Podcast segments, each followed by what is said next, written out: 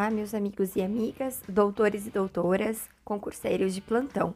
Sejam bem-vindos ao podcast Direito do Trabalho do Zero. Vimos no episódio passado sobre assédio sexual e moral no ambiente de trabalho, o conceito de cada um e como identificar tanto o sujeito ativo quanto o passivo na situação em si. Hoje iremos falar sobre a dificuldade probatória, os efeitos, sendo rescisão indireta, dano extra patrimonial, ação penal, justa causa para o assediador. Além disso, também iremos falar sobre a prevenção do ambiente de trabalho. Após a identificação do assédio, é necessário juntar todas as provas possíveis para dar continuidade à denúncia. Muito se sabe que esse assunto é delicado nas jurisprudências e doutrinas, visto que muitas das vezes a única prova é o próprio assediado. Segundo Vicente Greco Filho, a prova é todo elemento que pode levar o conhecimento de fato a alguém. A finalidade da prova é o conhecimento do juiz, que é seu destinatário, e não se busca a certeza,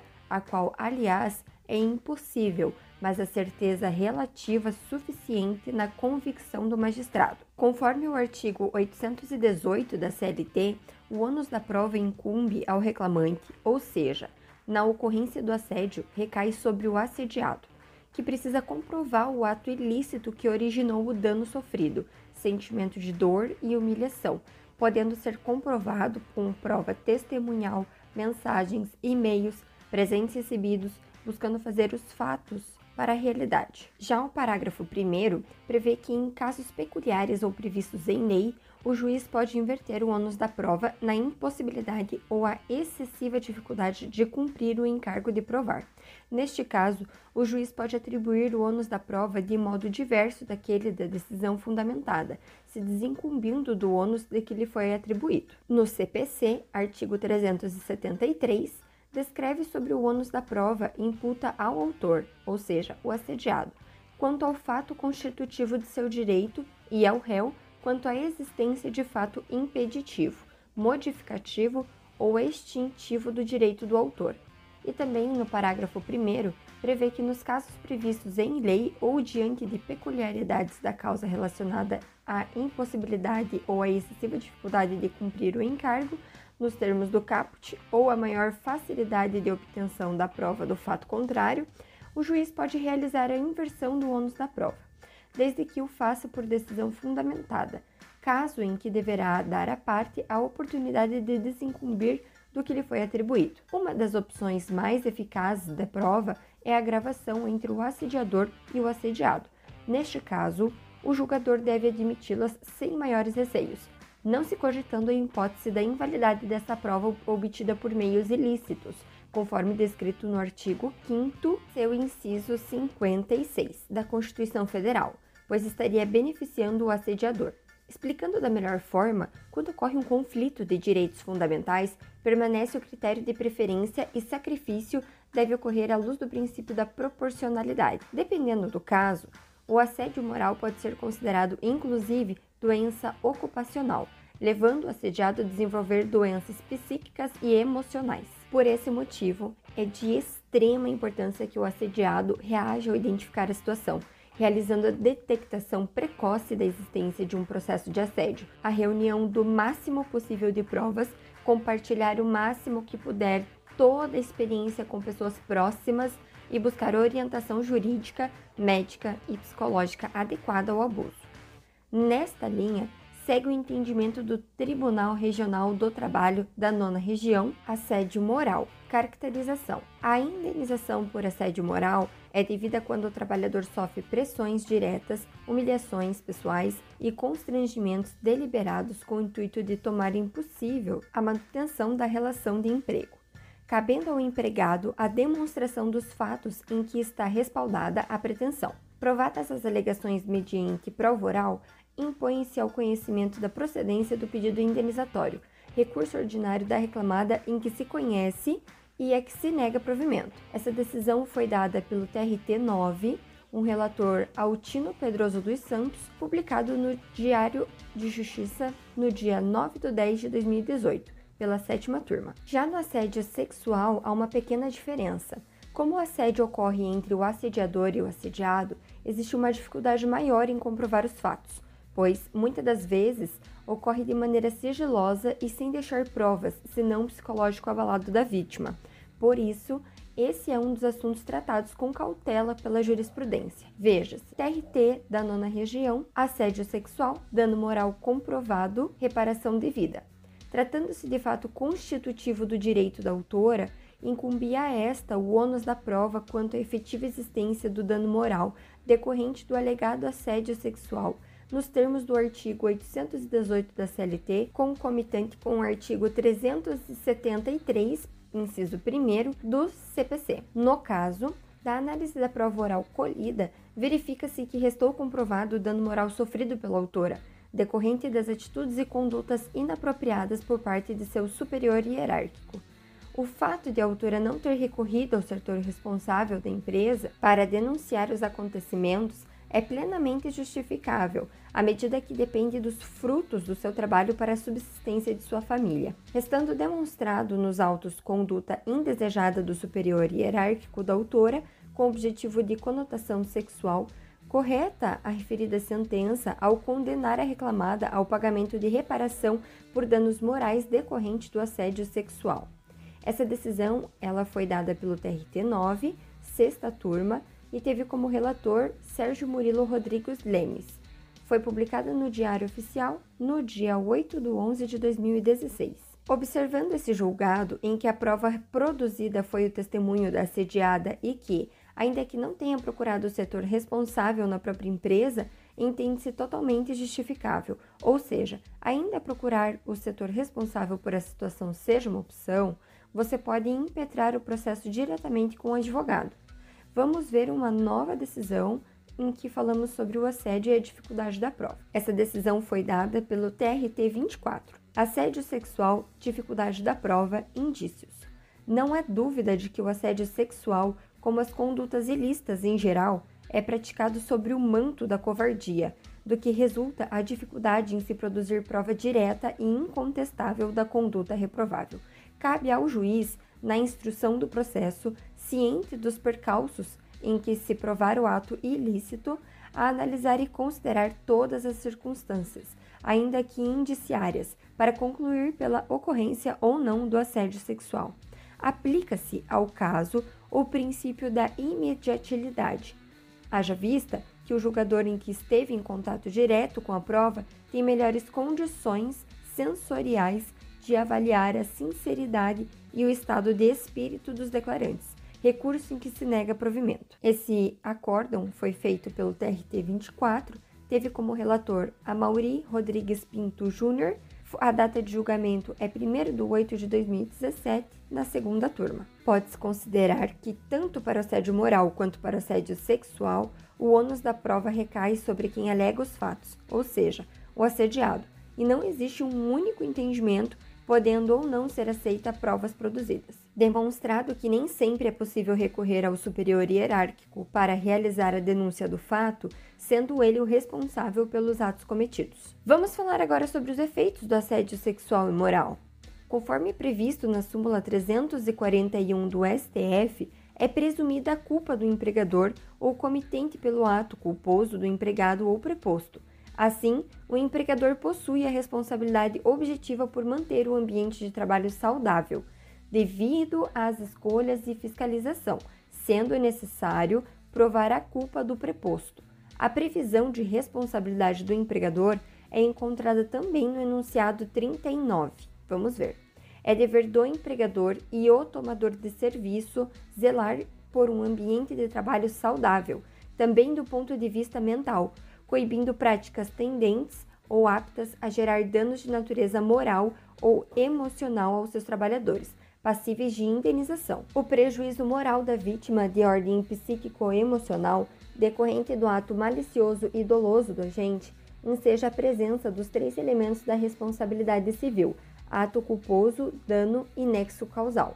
Assim, ao oferir os princípios basilares da relação empregatícia, o empregador é responsável pelo dano causado ao empregado, resultando nos seguintes efeitos: rescisão indireta, dano extrapatrimonial, ação penal e justa causa para o assediador. Vamos falar um pouquinho sobre cada um, começando pela rescisão indireta. Meses sem receber salário, recolhimento irregular do FGTS pela empresa e situações constrangedoras do assédio moral são faltas graves do empregador que fazem os empregados com frequência recorrer à Justiça do Trabalho para buscar o reconhecimento da rescisão indireta. Previsto no artigo 483, alíneas D e E da CLT, configura-se rescisão indireta quando é reconhecido o descumprimento de obrigação contratual, afetando a honra e boa fama do empregado. Veja-se. Artigo 483 o empregado poderá considerar rescindido o contrato e pleitear devida indenização quando d. não cumprir o empregador as obrigações do contrato e praticar o empregador ou seus prepostos contra ele ou pessoas da família ato lesivo à honra e boa fama. É necessário que exista o nexo causal entre a falta e a rescisão a proporcionalidade e a adequação são requisitos necessários para aplicar a rescisão indireta. Neste caso, ao realizar a ofensa dentro ou fora do ambiente de trabalho, com gravidade é o suficiente para embasar a rescisão indireta do contrato de trabalho. Uma observação realizada por Alice Monteiro de Barros é que o assédio sexual resulta em sequelas de ordem psíquica, sendo por isso também possível enquadrá-lo na hipótese do artigo 483, a linha C, correr perigo manifesto de mal considerável. Assim, o assediado, empregado, deve procurar um advogado ou assistência jurídica do sindicato assistido para entrar com uma ação de rescisão indireta, que será analisada meticulosamente pelo juiz, que proferirá a sentença extinguindo o contrato de trabalho, devendo o empregador pagar todos os direitos do empregado, como, por exemplo, saldo de salário, férias vencidas, férias proporcionais, 13º proporcional, aviso prévio, multa de 40% sobre o saldo do FGTS e disponibilizar as guias do seguro-desemprego e saque do FGTS. Já no dano extrapatrimonial, além do pedido de rescisão indireta, outra consequência é um pagamento de dano moral ao assediado, com a finalidade de indenização para a vítima, como forma de compensação pela agressão sofrida. Alguns tribunais estão buscando alternativas para agregar ao valor indenizatório um aspecto pedagógico punitivo, com a intenção de chamar a atenção dos empregados para que eles revejam as suas posturas e não dê aso à prática dessas ofensas. O dano moral é subjetivo, independe de prova do mal causado. O resultado decorrente de ofensas a valores intrínsecos da personalidade do indivíduo. O valor indenizatório tem o condão de compensar o dano sofrido atuando como verdadeiro lenitivo, já que não é possível restaurar o status quo ante. O dano extrapatrimonial é baseado nos seguintes artigos previstos na Constituição Federal. Artigo 1 a República Federativa do Brasil, formada pela união indissolúvel dos estados e municípios do Distrito Federal, constituem-se em Estado democrático de direito e tem como fundamento, inciso 3 a dignidade da pessoa humana. Artigo são todos iguais perante a lei, sem distinção de qualquer natureza, garantindo-se aos brasileiros e aos estrangeiros residentes no país a inviolabilidade do direito à vida, à liberdade, à igualdade, à segurança e à propriedade. Inciso 5. É assegurado o direito de resposta proporcional ao agravo, além da indenização por dano material, moral ou à imagem são invioláveis a intimidade, a vida privada, a honra e a imagem das pessoas, assegurando o direito de indenização pelo dano material ou moral decorrente de sua violação. Artigo 170. A ordem econômica, fundada na valorização do trabalho humano e na livre iniciativa, tem por fim assegurar a todos a existência digna, conforme ditames da justiça social. No Código Civil é fundamentado nos seguintes artigos: Artigo 186. Aquele que, por ação ou omissão voluntária, negligência ou imprudência, violar direito e causar dano a outrem, ainda que exclusivamente moral, comete ato ilícito. Artigo 927. Aquele que, por ato ilícito, artigos 186 e 187, causar dano a outrem, fica obrigado a repará-lo. E por último, na CLT, nos artigos 200 e 223A, 222B e 223C. Artigo 223A. Aplicam-se à reparação de danos de natureza extrapatrimonial decorrentes da relação de trabalho, apenas os dispositivos desse título. Artigo 223b. Causa dano de natureza extrapatrimonial a ação ou omissão que ofenda a esfera moral ou existencial da pessoa física ou jurídica, as quais são titulares exclusivas do direito à reparação. Artigo 223c. A honra, a imagem, a intimidade, a liberdade de ação, a autoestima, a sexualidade, a saúde, o lazer e a integridade física são os bens juridicamente tutelados inerentes à pessoa física.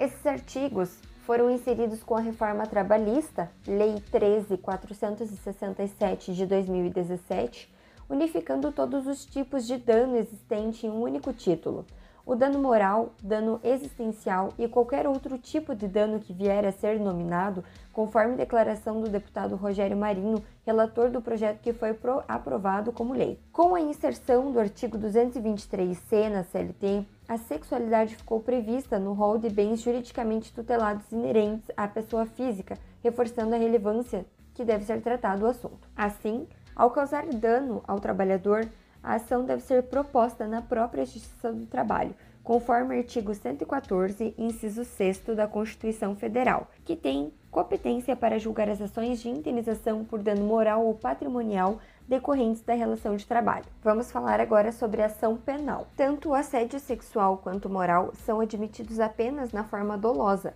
vez que o assediante, quando molesta a vítima, faz o adrete com o objetivo deliberado de se satisfazer sexualmente ou destruir a vítima. Consuma-se o crime com a prática do ato constrangedor, sendo desnecessário que ocorra qualquer ato de caráter sexual, beijos, abraços, lascivos, toques e etc.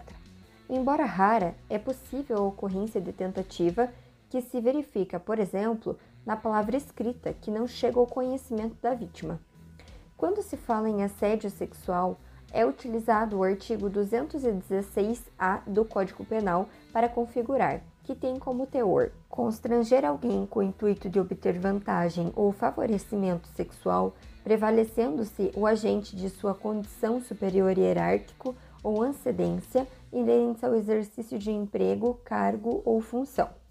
Dessa forma, ocorrendo o crime de assédio sexual, é possível ir até a delegacia registrar um boletim de ocorrência dando início ao inquérito produzindo as provas conforme descrito anteriormente. Já na justa causa para o assediador, segundo a Mauri Mascaro Nascimento, para caracterizar a justa causa é necessária a existência de alguns elementos subjetivos. A culpa do empregado é entendida no sentido amplo, já que não será admissível responsabilizá-lo com um ônus que suporta se não agiu com imprevisão ou dolo, e objetivos, a gravidade do comportamento do empregado, porque não é justa causa se a ação ou omissão não representa nada. O imediativismo da rescisão. A justa causa fica comprometida pelo perdão tácito, com a falta da dispensa em relação ao acontecimento do fato pelo empregador. A causalidade, que é o nexo de causa e efeito entre a justa causa e a dispensa, observada com maior rigor no sistema jurídico em que o empregador é obrigado a fornecer por escrito ao empregado o motivo da dispensa sem possibilidade de alegar outro em juízo, e a singularidade, para significar que é vedada a dupla punição pela mesma justa causa, no bis idem, devendo a justa causa funcionar como ato motivador de uma penalidade, a advertência ou a suspensão ou a dispensa. Sendo o assediador o empregado superior hierárquico da vítima, a conduta ilícita do agente incidirá a rescisão de seu contrato de trabalho por justa causa, com base no artigo 482, a linha B e J da CLT. Vamos à leitura? Artigo 482. Constitui injusta causa para a rescisão do contrato de trabalho pelo empregador. B. Incontinência da conduta ou mau procedimento. J. Ato lesivo à honra ou da boa fama praticado pelo serviço contra qualquer pessoa, ou ofensas físicas das mesmas condições, salvo em caso de legítima defesa própria ou de outrem. Sendo assim, ao ser desligado por justa causa devido à falta grave, o assediador só fará jus às férias vencidas, se houver, ao salto de salário, se houver. O empregado não terá direito a aviso prévio, férias proporcionais, gratificação natalina proporcional, saque do FGTS, indenização do FGTS e seguro-desemprego. Além das opções citadas, o trabalhador pode buscar os canais internos da empresa, sindicato que atende a sua categoria, a Delegacia Regional do Trabalho e o Ministério Público do Trabalho. Frente a isso, vamos falar sobre a prevenção. Para prevenir o dano extrapatrimonial laboral, não basta criar o código de ética, código de conduta e normas de compliance. É necessário que crie uma conduta prevencionista, investigativa e corretiva, pensando de forma concreta. Em 2021, foi apresentado pelo deputado Marcos Jesus o projeto de lei número 4742 de 2001, que introduz o crime de assédio moral no trabalho no artigo 146-A do Código Penal. Na justificativa, o deputado apresentou dados de estudos realizados pela doutora Margarida Barreto, médica do trabalho e pesquisadora, em que durante dois anos e meio de pesquisa obteve o seguinte laudo. Em estudos preparado em dois anos e meio de pesquisa, constatou a referida médica que nas condutas por ela realizadas em sindicatos, as pessoas queixavam-se de males generalizados. Aprofundando sua, sua análise, verificou que 80% dos entrevistados sofriam dores generalizadas e 45% apresentavam aumento de depressão arterial. Mais de 60% queixavam-se de palpitações e tremores e 40% sofriam reduções da libido. Outros dados citados na justificativa é a situação gravíssima dos trabalhadores que suportam o trabalho tirano por necessidade de manter a relação de emprego. E ainda, cita que na Suécia possui uma taxa de suicídios que faz de 10 a 15%, resultando dos comportamentos tolerados no ambiente de trabalho. Em 2019, em março, o projeto foi enviado para o Senado Federal para apreciação dos senadores. Outra opção, por exemplo, são as regras hierarquizadas de reclamações de Pastore e Zimberstein, sendo elas: a. Como primeira regra, toda pessoa que se sentir assediada deve dar a saber ao assediador, oralmente, que não gostou da investida, solicitando para que pare e deixe claro que, e, se ele não o fizer, usará da segunda regra. Regra 2. A segunda regra estabelece que a pessoa assediada representa a queixa ao assediador, novamente, mas dessa vez por escrito e com cópia para o superior imediato. Já a regra 3 indica que o mantido assédio, uma via da mesma carta será enviada a um responsável de escalão ainda mais alto, e assim por diante. Outra saída é observar as normas regulamentares do Ministério Público de Emprego, sendo elas a NR1, item 1.7, que estabelece que o empregador seja obrigado a adotar medidas de prevenção contra a prática de atos e condições inseguras de trabalho, impondo os riscos do ambiente de trabalho, além de prevenir e limitá-los. E a NR4, que obriga o empregador a manter os serviços de segurança e medicina do trabalho com o objetivo de promover a saúde e proteger a integridade do trabalhador. Observa-se que na NR, NR4 específica que os serviços de segurança e medicina do trabalho têm por finalidade, dentre outras, a redução e a eliminação dos riscos do trabalho. A NR7 estabelece ao empregador a obrigatoriedade de desenvolver um programa de controle médico de saúde ocupacional, também com o objetivo de promover e preservar a saúde do trabalhador. E, por fim, a NR5, que determina a constituição obrigatória de Comissão Interna de Prevenção em Acidentes mais conhecida como CIPA. A CIPA terá por atribuição identificar os riscos do processo do trabalho e elaborar um mapa de riscos com a participação do maior número de trabalhadores, com assessoria do SESMT, onde houver. Elaborar plano de trabalho que possibilite a ação preventiva na solução de problemas de segurança e a saúde do trabalho. Realizar periodicamente verificações dos ambientes e condições de trabalho visando a identificação de situações que venham a trazer riscos para a seguradora e a saúde dos trabalhadores. Participar em conjunto com o SESMT, onde houver, ou empregador, da análise das causas das doenças e acidentes de trabalho e propor medidas de solução dos problemas identificados. Promover anualmente, em conjunto com o SESMT, onde houver, a Semana Interna de Prevenção a Acidentes de Trabalho. Além disso, pode-se pensar nas seguintes prevenções: a criação de um departamento que auxilie o trabalhador quando o mesmo for à busca de auxílio, com a ajuda de uma psicóloga, devendo encaminhar para outro profissional se necessário.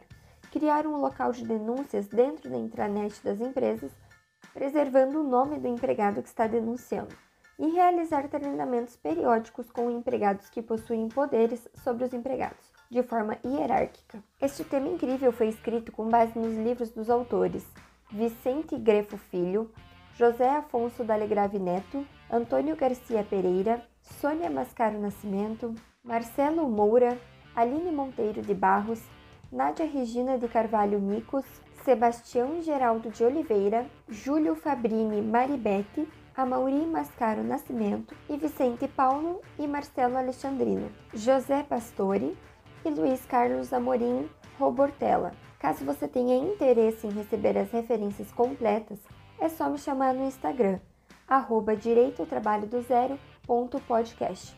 Finalizamos por aqui o nosso episódio de hoje e espero que você tenha gostado. Curta e compartilhe com os seus amigos. Até o próximo